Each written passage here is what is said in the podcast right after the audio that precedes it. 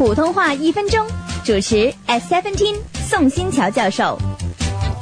宋教授，在香港习惯对有学术头衔的人冠以教授、博士等称谓，表示敬重。但是在北京，除正式场合以外，当面不大称呼教授、博士，而称作老师，那是什么原因呢？其实这样面称比较亲切，避免产生敬而远之的疏远感觉。嗯，因而“老师”这个称呼在北京、在内地，不仅仅在教育界使用，